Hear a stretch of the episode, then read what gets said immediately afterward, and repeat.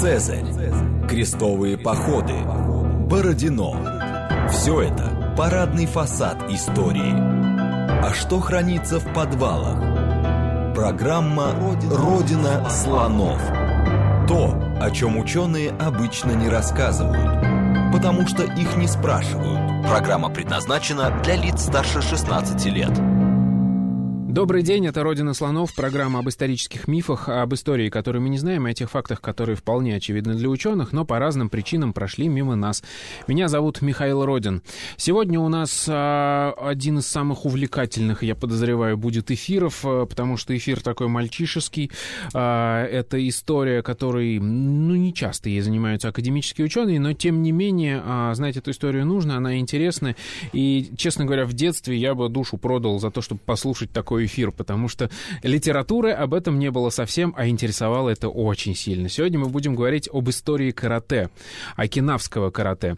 И в гостях у нас сегодня историк, археолог Андрей Николаевич Черкасов. Добрый день. Здравствуйте. Мы с вами уже неоднократно встречались и говорили про историю покорения Дальнего Востока, про Албазинский острог и вот все эти зарубы с китайцами, что называется. И вы копали сами Албазинский острог, э, руководили этой экспедицией традиций. Сегодня мы будем говорить про историю карате. Как так вышло? Вот что это у вас за специализация такая? Откуда она взялась? Ну, это в меньшей степени связано непосредственно с моим изучением дальневосточной истории. Это скорее было мое с детства, соответственно, хобби.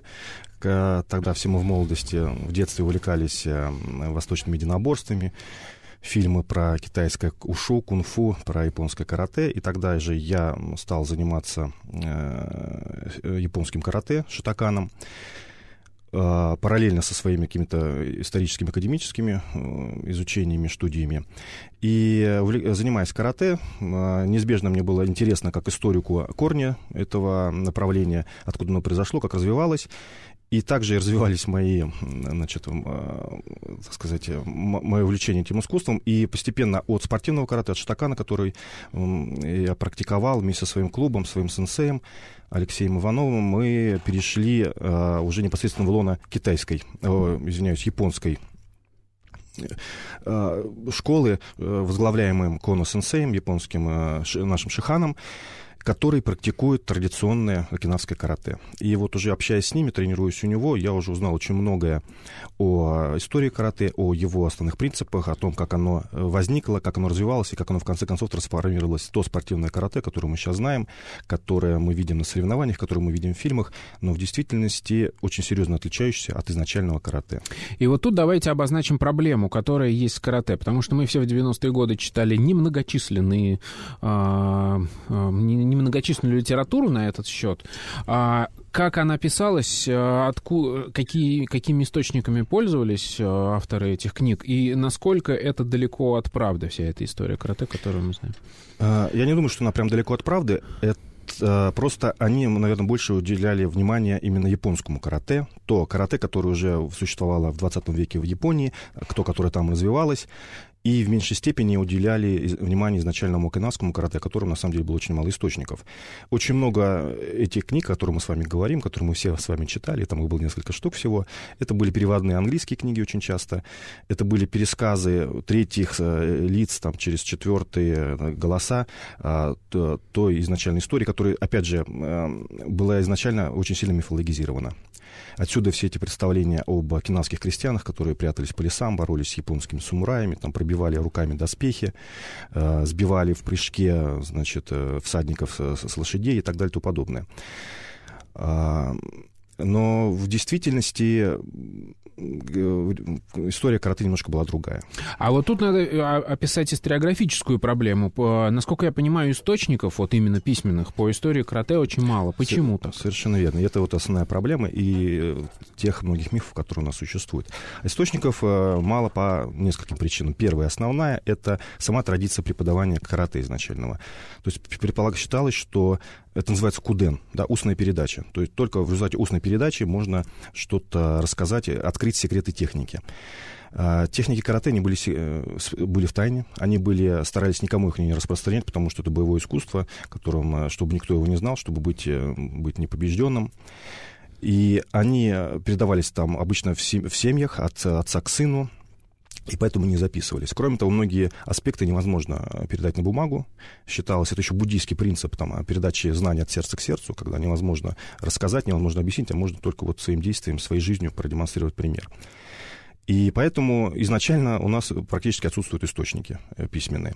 И те же источники, которые все-таки были, источники, рассказывающие об истории семьи, об истории взаимоотношений различных кланов, родов, они были уничтожены э, в 1945 году. Потому что, как мы знаем, что в 1945 году э, была битва за Окинаву, американские войска с японскими войсками сражались на Окинаве.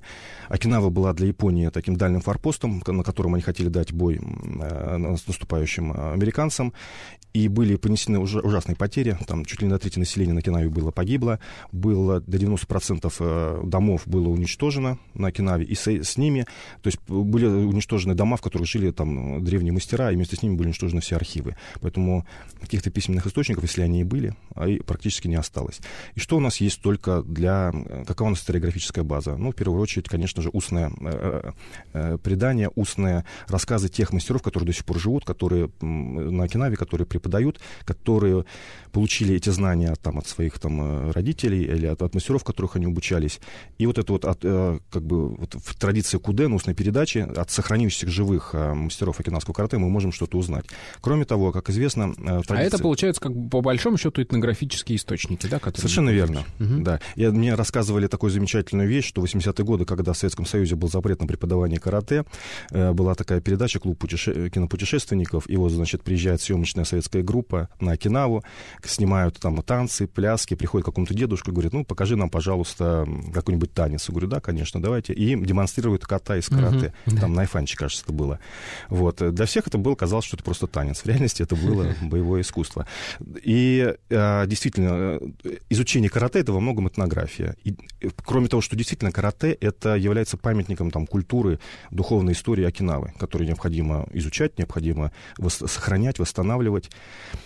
И оно подвержено таким же обычным стандартным принципам, э, как э, этнографическое исследование, как и в других науках. Но здесь у нас есть еще один прием возникает, да, когда мы э, добавляем и сравниваем эти этнографические данные с реальной историей, которую мы знаем уже не касающейся карате, а развития общества Окинавы, взаимоотношения с соседями и так далее. А, совершенно верно, потому что история Окинавы, она, история карате, она непосредственно а, отражает историю Окинавы. Это очень непростая, очень интересная история взаимовлияния различных культур, различных различных государств, и мы, изучая карате, можем восстанавливать, каким образом различные, отразилась не история государства. Кроме того, еще надо сказать, что одна из принципов преподавания в восточных единоборствах — это ката, да, формализированное упражнение, типа что-то вроде гимнастических комплексов, когда мы повторяем связки движений, связки приемов. И их несколько, существуют различные в разных стилях, различных школах эти ката, и сравнивая их, изучая, мы можем таким образом восстанавливать э, изначальные ката, мы можем восстанавливать различные влияния влияние из различных направлений, как вот с ним вы, находить более древние пласты, наносные пласты, как, собственно, лингвисты, например, делают с текстами. То же самое а, специалисты по карате могут делать с кота. И, собственно, чем занимается вот мой шихан, преподаватель э, Коно Сенсей из Японии, который э, ищет, э, изучает древние ката, старается их реконструировать, восстановить, понять их смысл и вот их преподает. Это совершенно удивительно, потому что накануне мы разговаривали с Игорем Николаевичем Данилевским, обсуждали а, вопрос разбора источников, списков, а, составление геологических древ этих э, источников, ну, то, что Шахматов делал, да, да, да. и выстраивание генетической связи. Я так понимаю, в кота можно сделать то же самое примерно, да, если их да. между собой сравнивать. Совершенно верно. К сожалению, мы не можем в радио показать что-то, но можно было бы показать, как одно кота влияло на другое, как одна и та же техника в разных котах преподносится. И... Хорошо, пойдем к истории. Что такое Окинава, где она расположена, и какая ее историческая судьба, и что мы знаем про ее первоначальный период, который имеет отношение, вот, собственно, уже к развитию рукопашного боя? А, Окинава — это остров, а, один из островов а, в, архи... в Рикутском архипелаге. Он находится на расстоянии около 500 километров к югу от Японии и, наверное, где-то на таком же расстоянии к востоку от Китая. И Окинава, в силу своего положения, она всегда находилась под взаимовлиянием различных культур, различных государств, различных регионов. Китайское влияние, японское влияние, было также влияние из Юго-Восточной Азии — И все это неизбежно, неизбежно отразилось на истории, на культуре Окинавы. А, население э, на Окинаве — это японское по происхождению, но у них собственный диалект, рикусский диалект, родственный японскому, но он сейчас, к сожалению, все больше утрачивается. В основном окинавцы говорят на японском языке. Вот, но при том, что это японское население, э, оно, сохранило свои, имеет свои самобытные черты, отличные от, от Японии. В частности, окинавцы, на самом деле, очень открытые, жизнерадостные, добрые люди, и они в этом сильно отличаются от японцев, которые более, так сказать, строгие, формализованные. Вот. И у, у окинавцев э, для них характерна, например, э, такая религия, как шаманизм, и при этом в шаманизме основное значение э, принадлежит женщинам. То есть они такие, у них то ли как... Мы, как, как известно, матриархата не существовало в, в истории человечества, но вот э, такие вот начатки, зачатки высокого статуса женщин у окинавцев, они сохранились. А, вот. И история Окинавы, ну, можно начать, наверное, со Средневековья, с XIV века, когда там было несколько княжеств, которые боролись за лидерство, и уже тогда они оказались в подчинении э, Китаю. Точнее, даже не отказались в подчинении, они сами признали вассалитет по отношению к Китаю. А, почему это было важно для них? Потому что отсутствие ресурсов на острове, э, островное положение делало выгодным морскую торговлю. И понятно, что окинавцы старались торговать и старались зарабатывать на торговле. И торговля с Китаем была очень выгодная, очень э, удобна, и поэтому они э, склонялись вот к, к тесным связям с Китаем. В начале 15 века Окинава была объединена под одним государством. Тогда же одно из княжеств, центральное княжество, получило от, э, от Китая титул Вана, После этого ну, переводят как королевство, значит, поэтому называем э, как королевством обычно это государство и получила фамилию от э, китайских эм, императоров, все. И после этого э, вот этого было единое Рюкузское королевство, которое находилось в подчинении в вассалитете у Китая. Ну, вассалитет был довольно условный, он заключался в том, что просто, э, значит, Окинава периодически отправляла дань в Китай, а с Китая приезжала, значит, миссия, которая подтверждала статус, королевский, королевский статус рюкузцев, Окинавы. И за этими такими очень сложными церемониальными отношениями, на самом деле, крылась просто выгодные, взаимовыгодные торговые отношения. Почему еще, значит, это было очень выгодно для Китая? Потому что это как раз у нас династия Мин, для которой э, какой-то э, был момент, они запретили внешнюю торговлю. То есть они боролись с пиратами, потом они э, относились очень враждебно к внешним, влия... внешним взаимодействиям. То есть и... закрылись примерно так же, как Япония Совершенно позже. верно, да. Как, тоже, это вот как бы характерно для тех наших государ... дальневосточных государств, закрытие от внешних влияний, которое в данной ситуации послужило положительно для Окинавы, потому что она стала, получается, для Китая основным там, торговым а, контрагентом, при том, что это они как бы подчинялись, входили в состав какой-то Срединной империи, но при этом, получается, могли торговать. Они плавали и там, на Яву, на Борнео, и Японию, и были таким э, медиатором между различными вот этими э, дальневосточными государствами. Вот. И благодаря этому Кинава развивалась, она обогатела. А, соответственно, на Окинаве возникла китайская э, фактория, э, представители китайцев, как тех, которые приплывали вместе с посольствами, так и торговцев. Соответственно, на территории Китая, в, насколько я помню, в провинции Фудзян возникла рюкузская э, торговая фактория. И уже тогда, именно в этом периоде, мы можем сказать, что начинают проникать на территорию Окинавы э, китайскую ушу. То есть э, окинавцы начинают узнавать о о техниках, китайских техниках боя.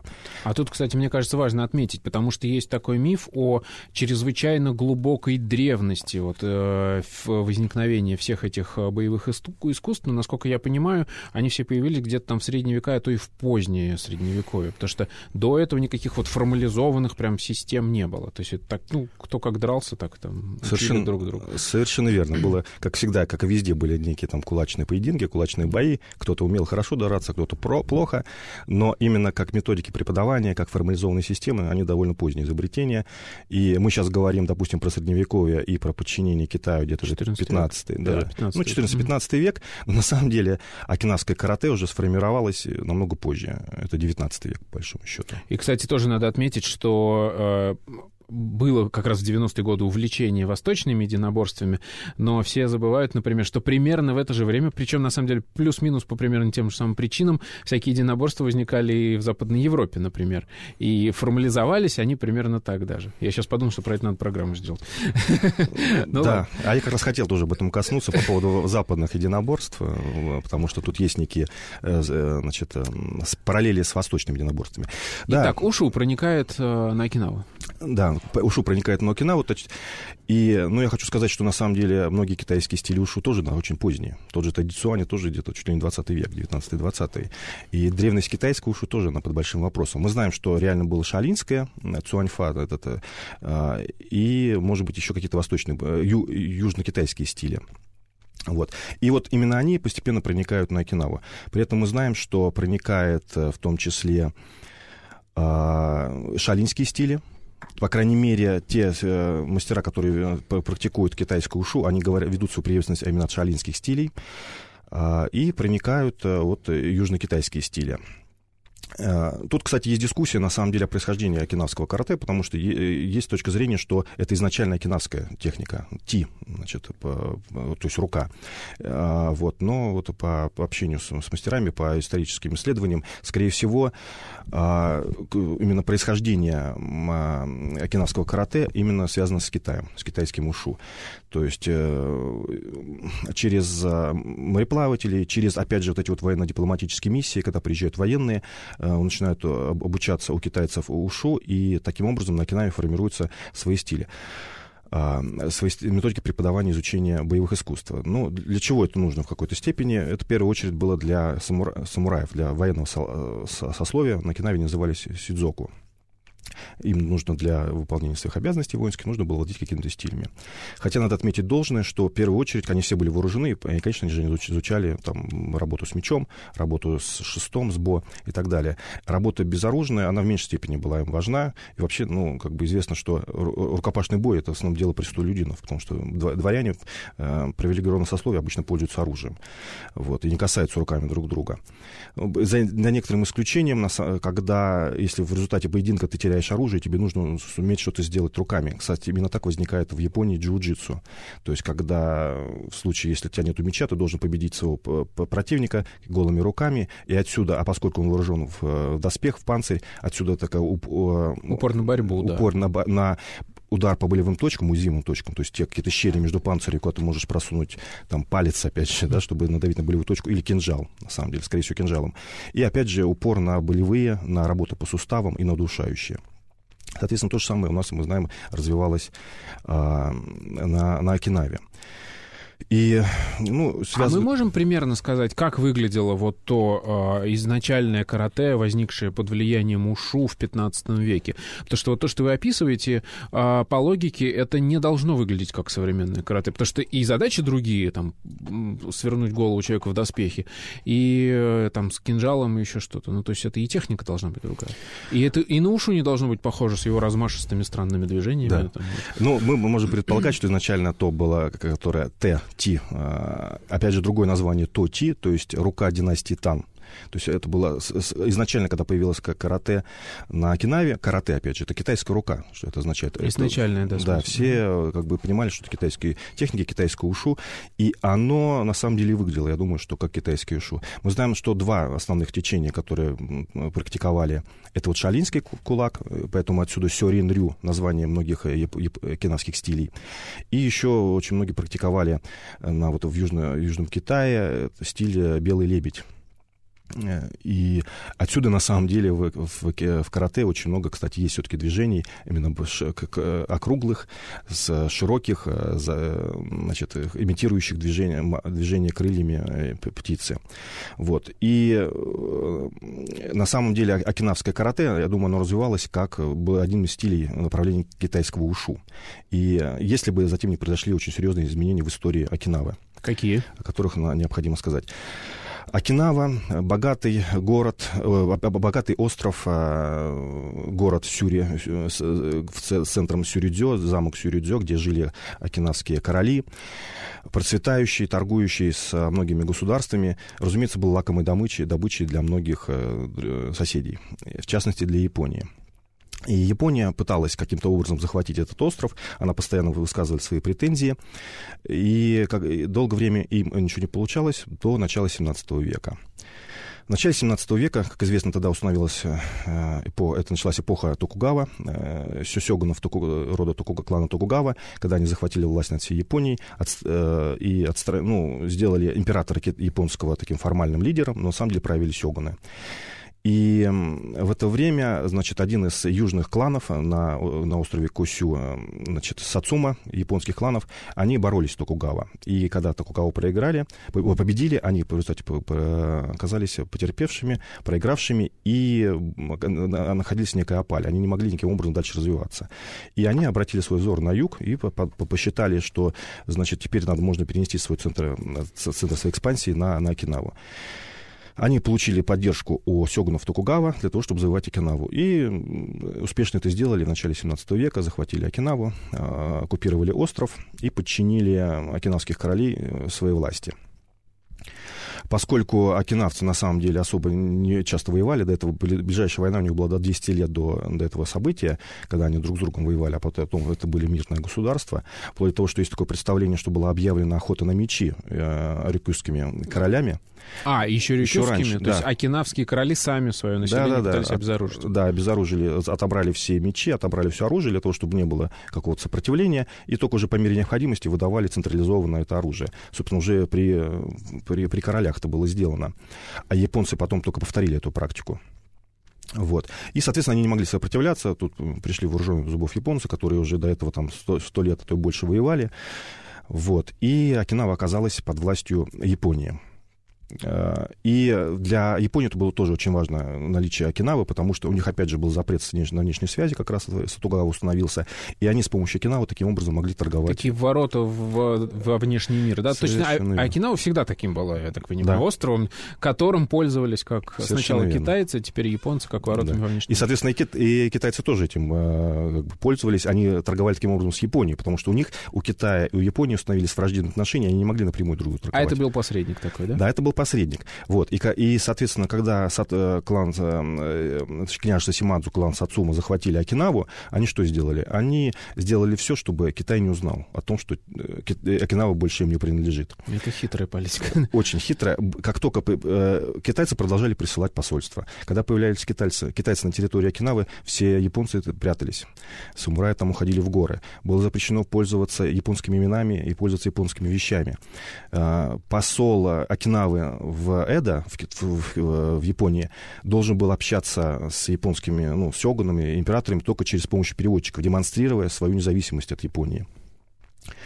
Ну, разумеется, через какое-то время китайцы узнали о том, что, э, что Окинава захвачена Японией, но для них было выгодно, что как бы продолжать это статус-кво сохранять, и они сделали вид, что все продолжается так же. С другой стороны, для, это характерно для э, Срединной империи Китая. Гла, неизвестно, неважно, что происходит у варваров окружающих, главное, они признают свое подчинение и приносят дань. Ну, тут для Окинавы это интересное положение. У них два хозяина, и, получается, они двойную дань платят и туда, и сюда. Налоги, как минимум. То есть это такой двойной гнет. Совершенно верно. Двойной вос... Это такой даже есть термин двойной вассалитет. Да. да, это был двойной гнет, но в результате там долгой истории им удалось найти некий баланс со, с двойным налогообложением. В то же время они имели возможность торговать. Они получали престижные, богатые товары из Китая. А, они которые... от этого еще и выгоду, будучи посредником между Разумеется. этими двумя государствами, да. получали. Разумеется, угу. они, конечно, получали выгоду. И, соответственно, все стороны получали выгоду. Значит, Сацума, клан Сацума японский получал выгоду, потому что он был поставщиком, получается, китайских товаров в Японию. Окинава получала выгоду, и Китай получал выводу, выгоду. Вот, э, потому что ну, у них тоже были проблемы с, с внешними связями, они тоже закрывали свои границы. В частности, это потом в Китае привело уже в 19 веке к тем же самым опиумным войнам. Вот именно когда, именно из-за того, что они были закрыты для внешнего влияния. Вот. И здесь вот именно с завоеванием Японии э, Окинавы связан следующий этап развития э, японского карате. И вот как раз обычно то, о чем мы привыкли думать, это выглядит вот так. А, злобные японцы угнетают окинавцев, те уходят в леса, оружие у них отобрали, и вот тут им приходится учиться пробивать доспехи руками а, и э, бороться с рыцарями э, голыми, собственно, руками, пустой рукой, карате. Вот после новостей мы вернемся и продолжим этот разговор, обсудим так лет на самом. Программа «Родина слонов». То, о чем ученые обычно не рассказывают, потому что их не спрашивают. Еще раз добрый день, это «Родина слонов», меня зовут Михаил Родин, в гостях у нас сегодня Андрей Николаевич Черкасов, мы говорим про историю карате Окинавского. И вот мы остановились на том этапе, когда японцы завоевали Окинаву, и, собственно, вот здесь-то по легенде и должно было возникнуть карате, но мы уже знаем, что у него была предыстория. Как развивались отношения дальше? Зачем, собственно говоря, им действительно понадобилось развивать это искусство боя без оружия? Ну, это у нас 17-18 век, да, уже начинается. И уже у нас есть более-менее документированные сведения с именами, с реальными персонажами, которые уже э, создавали, развивали карате. Здесь мы можем уже там назвать э, э, некоторые имена. Там, например, а, конец 17 века, начало 18 был такой мастер окинавского карате Сакугава Канга, который ездил в Китай и оттуда привез китайскую ушу, и который уже тренер практиковал в, на Окинаве. И, но сейчас э, мы будем говорить э, уже скорее не о нем, а о его ученике. А, э, Мацумура Сакон, человек, который, можно сказать, и создал современное карате, не современное, а традиционное окинавское карате, который привел, не, произвел некоторую революцию, в, после, после которого и появилось то карате, которое мы знаем. Отличное от китайского ушу. А, значит, ну, к вопросу о мифе, о том, что значит, где-то там в лесах э, скрывались партизаны, которые боролись э, с японской оккупацией. Конечно, это было не так. Разумеется, были неизбежно какие-то конфликты, взаимодействия между окинавцами и японцами, как и были конфликты между окинавцами и китайцами. А, в частности, вот этот же Муцумуру Сакон, о котором я говорил, получил одно из э, известных кота, чинто, от китайского моряка, которого во время кораблекрушения выбросило на берег острова. Его пришли крестьяне, чтобы как-то захватить его. Он отбился и всех побил, и уже выслали его, чтобы он с ним разобрался. Он, ну, он с ним подружился, потому что он стал с ним разобраться, он увидел, что он мастер, он с ним подружился и получил от него некие сведения. То есть, э, разумеется, были некие конфликты, но говорить о том, что, э, значит, была такая вот э, тотальная оккупация, наверное, не очень верно. Скорее, это было взаимовыгодное для всех такой баланс интересов. Разумеется, продолжалась охота на мечи, что э, японцы запрещали пользоваться мечами, вплоть до того, что по преданию в каждой деревне в, на центре, в центре на площади хранился один, единственный большой нож, чтобы резать там, и рубить мясо. Вот. Э, но такого, как бы, наверное, такой агрессии не было. Но в то же время для служилых людей, для телохранителей э, необходимо было иметь, владеть каким-то искусством, которое Э, они должны были использовать. И вот Мацумура Сакон, а, опять же, который э, оказался в условиях оккупации, он э, стал, разработал такое вот направление. Он тренировался у Сакугава Канга китайскому ушу, и в то же время ему повезло, что, так скажем, в кавычках, его отправили в Японию, в, вот, в клан Сацума, где он э, стал тренироваться э, стилю э, кендзюцу, э, владение мечом. Клан Сацума был знаменит тем, что у них была школа Дзигенрю, это школа владения мечом, киндзюцу, дигенрю киндзюцу, которой характерна была такая прямолинейность, агрессивность и нацеленность на быструю победу.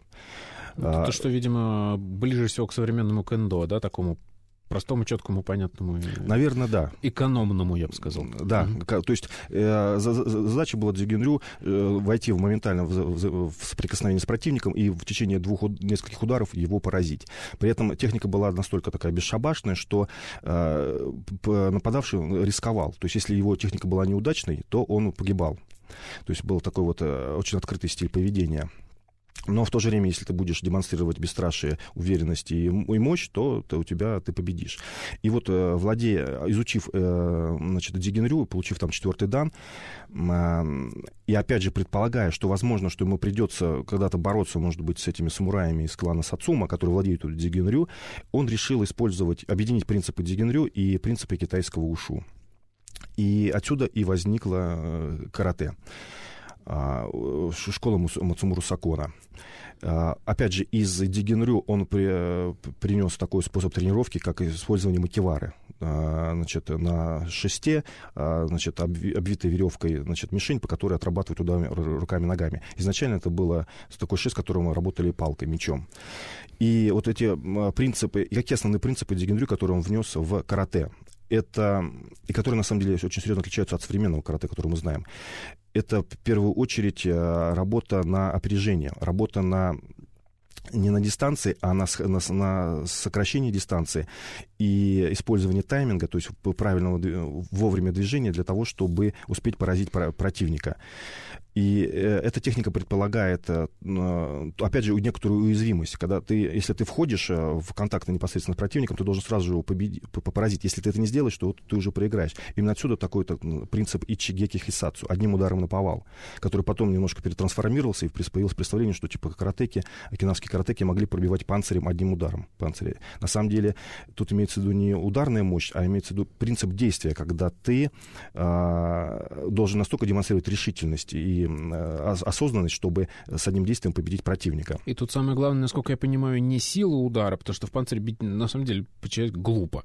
Тут да. надо попасть точно. И тут главное точность удара, и знать куда. И, Совершенно верно. Это работа по болевым точкам, по уязвимым. Угу. А, и Опять же, в карате это работа в том числе и на заломы, на, на суставы. То есть э, зало, э, э, ломка суставов, удары по суставам.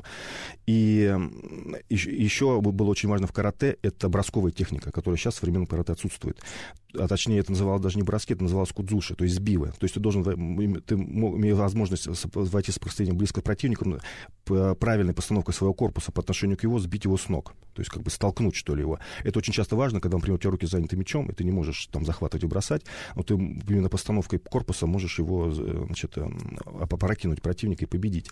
И тут еще очень было важно, что эта техника, именно правильная постановка своего корпуса по отношению к атаке, она позволяла работать против вооруженного противника.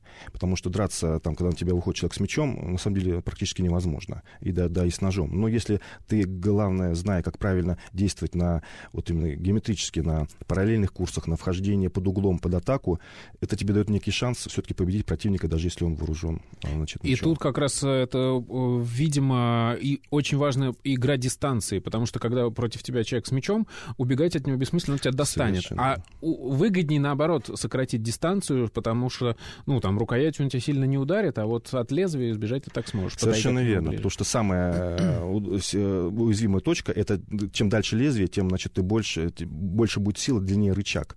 И, э, и когда ты даешь противнику дистанцию, у тебя себя мечом всегда достанет. А когда ты, да, ты входишь в прикосновение, то меч уже, у тебя есть шанс работать против меча. Совершенно верно.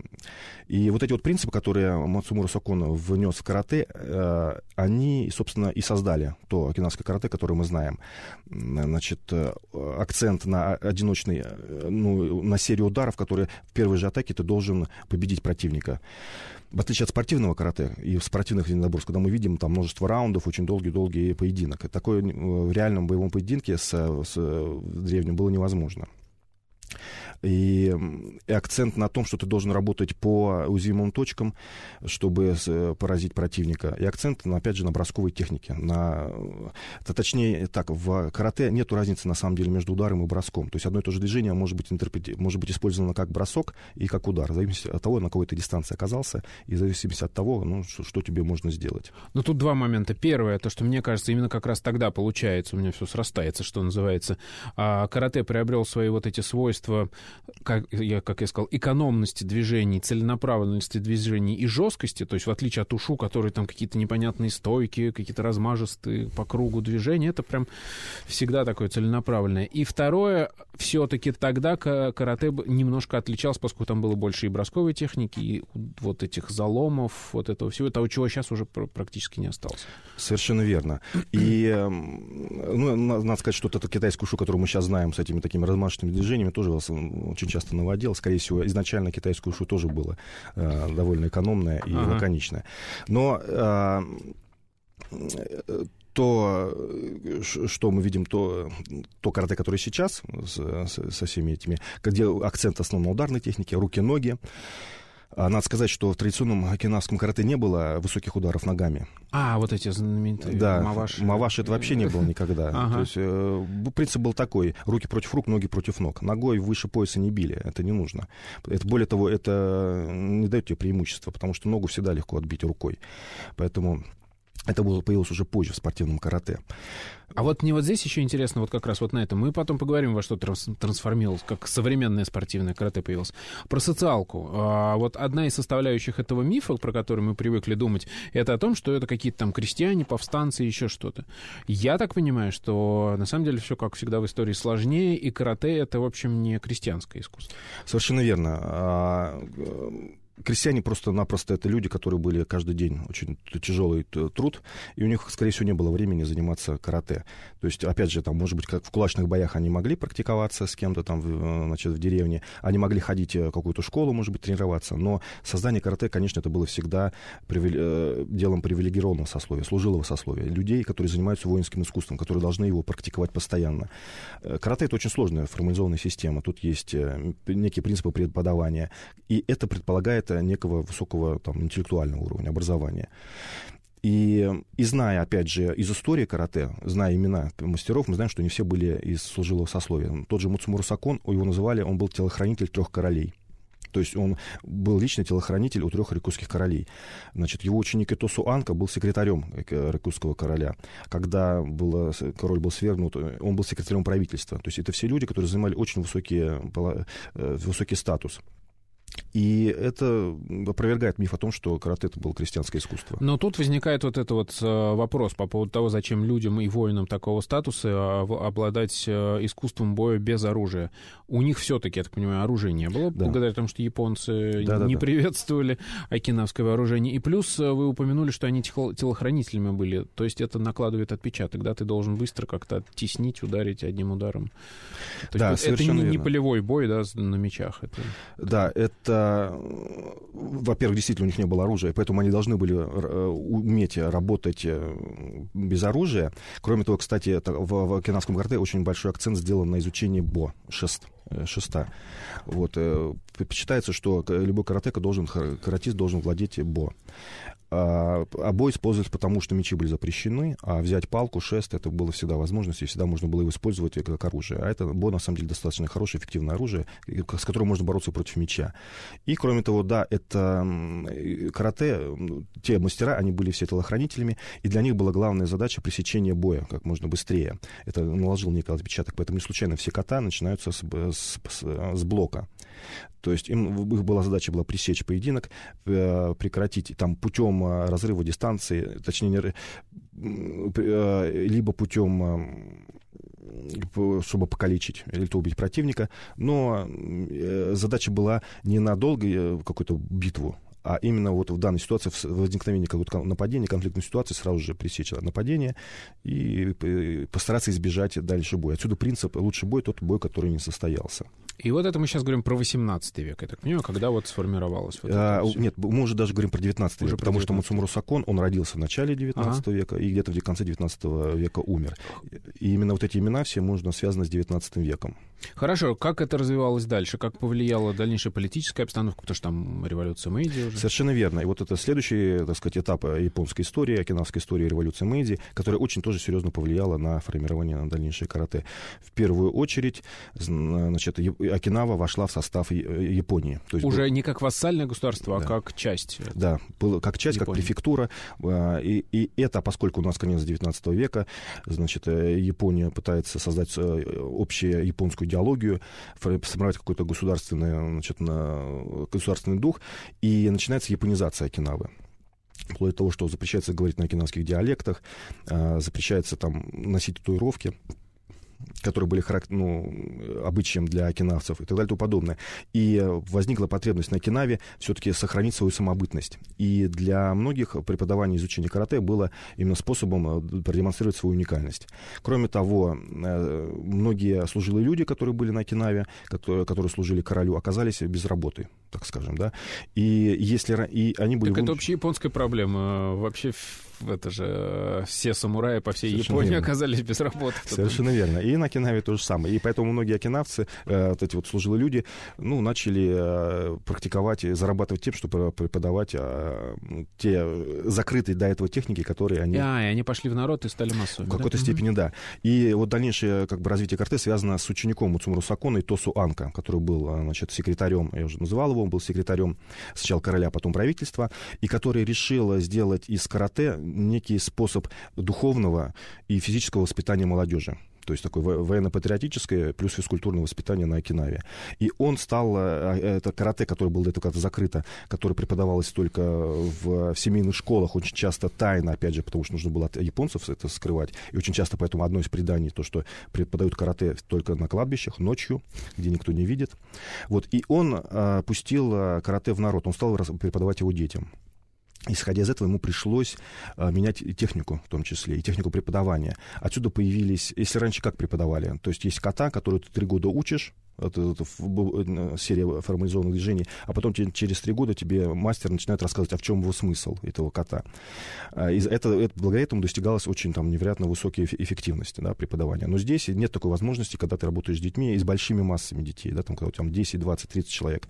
Поэтому мой Тосуанка был разработан кихон, то есть отдельное движение, когда ты в стойке или когда ты э, в перемещении, в шагах, ты выполняешь определенные там удары руками и ногами. То есть это не собранная кота, а вот как бы его разделили, разделили на куски, Совершенно и ты верно. стоишь и 20 минут отрабатываешь один прямой удар. Совершенно верно. И вот а, есть такие... Как, ну, кота... не 20 минут, ну...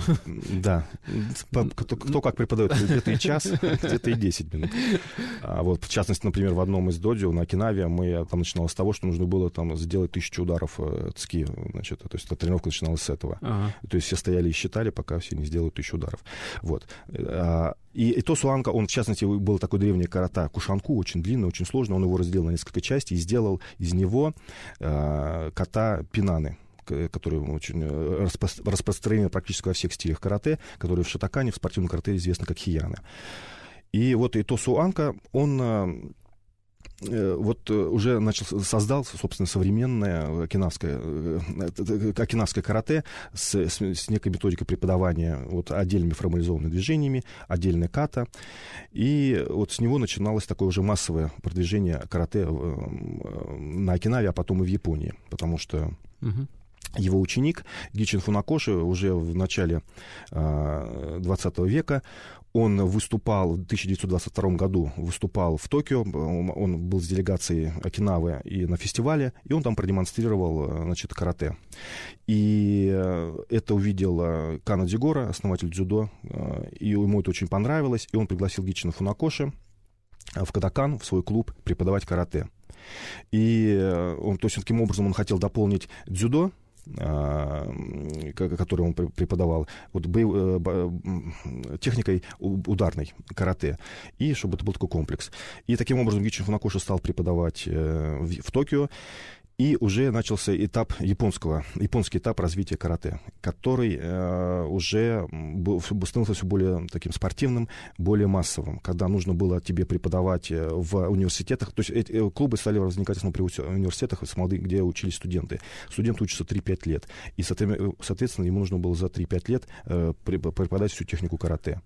И это приводило к тому, к изменению э, карате, и приводило к тому, что очень часто утрачивалась, на самом деле, изначальная та, суть, то внутреннее понимание этого, э, этого искусства, в какой-то степени упрощения, в какой-то степени массовость. Я так понимаю, в этот же период как раз отвалилась вот эта вот боевая составляющая, опасная, то есть вот этот, а, это желание убить одним ударом и очень краткосрочный бой, работа по болевым точкам, потому что это действительно, ну, это просто травматично. Совершенно верно. Если ты этому учишь детей, студентов. Совершенно верно. Как в свое время дзюдо было создано тем, что из джиу-джитсу были убраны все опасные техники, э, значит, на, на суставы, удары, давление на точки, и было создано дзюдо, то же самое необходимость э, массового преподавания. И опять же, а молодые, им, им хочется соревнований, им хочется значит, себя продемонстрировать. И возникли кумите, возникли поединки, когда там люди э, начинают э, драться и выяснять, кто из них ну, сильнее. Возникли спортивные демонстрации кота, и это повлияло на технику. Было убрано все то, что было опасно, все, что могло привести там, к травмам и, соответственно, к смертельным случаям. А в этот момент появились всякие маваши, когда бьешь ногой в ухо или э, ногой в прыжке пытаешься в лицо человека ударить. То это... это не очень эффективно ведь на самом деле. На самом деле не очень, да. Это появ... Но красиво. Это, да-да-да, это связано именно с этой, с, с тенденцией на спор... спортивное стремление сделать эффективно и красиво, чтобы можно было получить больше баллов. Но обычно связывают с сыном Гичина Фунакожи, Гига Фунакоши, который, вплоть до того, что говорят, что эти высокие удары ногами, они были из Муайтая приведены, пришли. Ну, похоже. Э, в, в карате.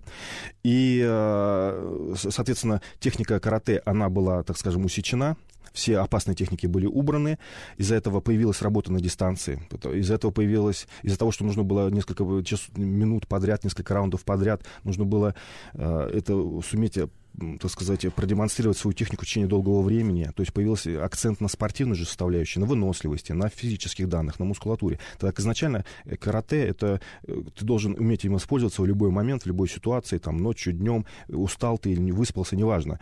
То есть ты, ты, физика была тебе в меньшей степени важна. Важно было именно правильность э, выполнения техники, чтобы победить. Здесь же уже идет спортивный побединок, и здесь нужно уже... Это он становится спортом. Соответственно, сейчас уже идет разговор о карате, чтобы оно стало олимпийским видом спорта. По-моему, в 2020 году уже официально. А, возможно, даже. Я да. помню такое. Да. Возможно, да, уже, может, mm-hmm. он уже входит. Вот. И опять же, это повлияло на технику кота, когда нужно было показать, э, значит, она становилась все более атлетичным, низкие стойки, там, высокие удары, нужно было там темп продемонстрировать, скорость выполнения кота. При этом уже было, не было важно реальная э, та боевая техника, которая заложена в этих движениях. То есть больше она балет такой самоценный. Совершенно верно, да. Э, это как спортивная гимнастика. Вот. И и с этого началось уже массовое движение по всему миру. Это, и, опять же, нужно сказать, что, соответственно, в Японии на тот момент это было очень популярно европейское, европейское мышление, наверное, европейское. То есть они пытались э, модернизировать свою страну, Японию, внеся европейский подход. И это в том числе проявилось и в карате, когда вот именно европейские принципы, массовость, зрелищность, в том числе до европейских принципов использования, вплоть до того, что э, принципы европейской физкультуры, гимнастики стали использоваться в карате. Вот это вот вот, э, когда стоит там огромный зал, там 100 человек, и они все подсчет делают одно и то же движение. То есть, получается, когда к нам в страну в конце 80-х, в начале 90-х пришло карате, это уже вообще не японское боевое искусство, как вот, ну, мы к этому относимся, а европеизированное нечто средний какой-то симбиоз, да? Да, это было, ну, не, это был симбиоз японского кинасского карате, которое прошло трансформацию в Японии, uh-huh. из-за, из того, что необходимости быть массовым, доступным для молодежи, э, с более простой техника обучения, потом ставшая э, измененной для того, чтобы быть э, доступным для всего, по всему миру, чтобы было интересным и зрелищным, то есть включение спортивной составляющей. И вот мы получили то, что 80-90-е годы. Кстати, ну, а, в свое время и советские люди тоже несли свой акцент на э, свое влияние на карате, потому что то советское... Самбо, я думаю, нет, образом, да, самбо, разумеется, самбо, который на самом деле переделанный дзюдо. Да. А, имея в виду, что вот это советское карате, советское карате, потому что оно было, имело свою собственную физиономию, она очень часто тоже не имела никакого отношения к реальному японскому карате. Э, то есть люди посмотрели где-то боевики и решили попробовать, э, значит, поэтому отсюда в советском карате э, это вот акцент на высоких ударах ногами, в прыжках. Угу. Если посмотреть там все вот чемпионаты... Это киношная техника. Киношная техника, да. Угу. Но, надо сказать, были, люди достигали действительно невероятных высот. Это, это был такой этап очень интересный, очень...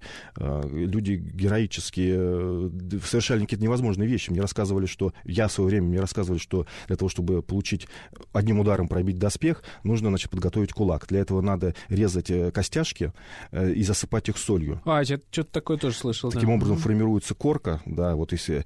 И э, которая позволит тебе потом пробивать. Другие разбивали кулаки, а, кости. Да, а вот, кстати, это как раз вопрос. Одно из самых ярких, эффектных действий карате, это вот это отдельно даже есть такое, я так понимаю, соревновательный элемент, когда ты пробиваешь или куски льда, или а. доски, еще что-то. Насколько это вообще относится, имеет отношение к настоящему киноскому? А, ну, на... Оно имеет отношение к кинасскому карате, именно с точки зрения, что это была действительно должна быть очень хорошая подготовка.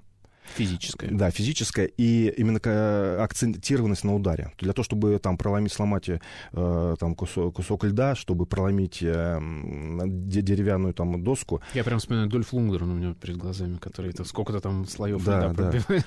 Ну, э, это э, необходима, конечно, каратешная подготовка, вот именно заншин, то есть, э, значит, акцентированность на одном ударе, но в реальности сами окинавцы вряд ли практиковали такое. А что они практиковали, это удар работы по макеваре.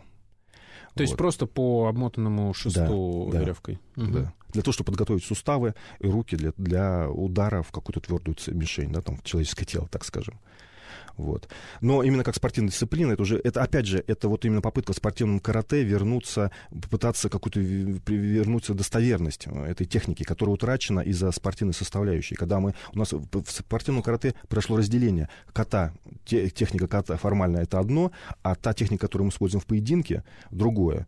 И вот это есть этот диссонанс. И люди пытались каким-то образом этот э, диссонанс разрешить. И где-то нужно продемонстрировать, что ты можешь так ударить, что убьешь одним ударом. Совершенно верно, да. Ну, я думаю, что мы охватили всю историю и в целом описали историю развития карате. Спасибо вам большое. У нас сегодня в гостях был Андрей Николаевич Черкасов. Это была «Родина слонов». Меня зовут Михаил Родин. До новых встреч. Пока.